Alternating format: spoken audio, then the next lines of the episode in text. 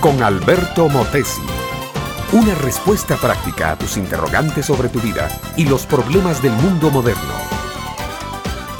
Había fiesta en el pueblo y las fiestas del pueblo eran todas iguales. Primero de todo, música. Música loca, estridente, vibrante, música que hace mover los pies y pone a contornearse los cuerpos, música que enciende la sangre de los jóvenes y pone los ojos acuosos de los viejos. También había comida, comida abundante, comida con mucho condimento, como para encender la sangre y hacer transpirar la piel. Y muchas, muchas mujeres y hombres, muchos hombres. La fiesta había comenzado hacía rato y estaba en lo mejor, pero lo mejor de esa fiesta, como en casi todas las fiestas del pueblo, era la violencia, el encendimiento de las pasiones acuciadas por la comida y la bebida, y la música frenética, y los bailes torbellínicos, y los cuerpos sudorosos y cimbriantes. Todo el pueblo participaba de la fiesta Solo un hombre, un anciano de rostro noble y larga barba blanca, miraba de lejos. Ni él ni su familia participaban de la fiesta, porque ellos tenían otras aspiraciones, eran de otra mentalidad, tenían temor de Dios. Y de pronto una voz resonó a espaldas del anciano.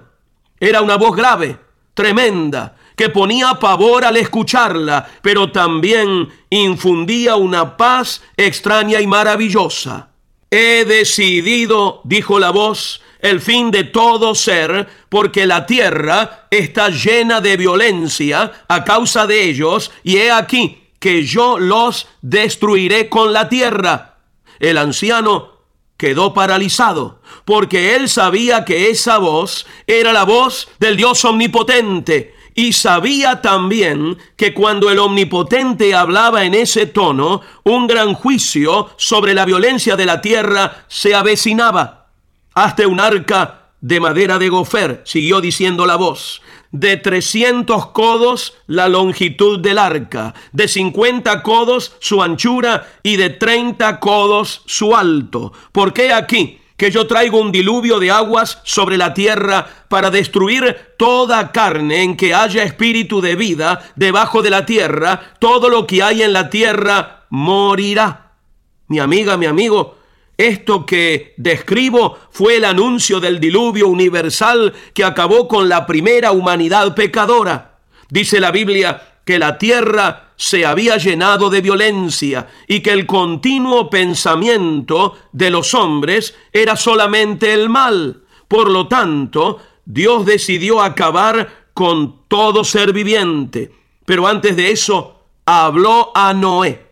Y la antigua voz de Dios advirtió al noble anciano debía construir un arca para salvarse, debía guardarse del pecado que estaba en el resto de los seres humanos, debía obedecer en todo a la voz del Altísimo si quería conservar la vida de él y de toda su familia cuando el juicio universal se derramase.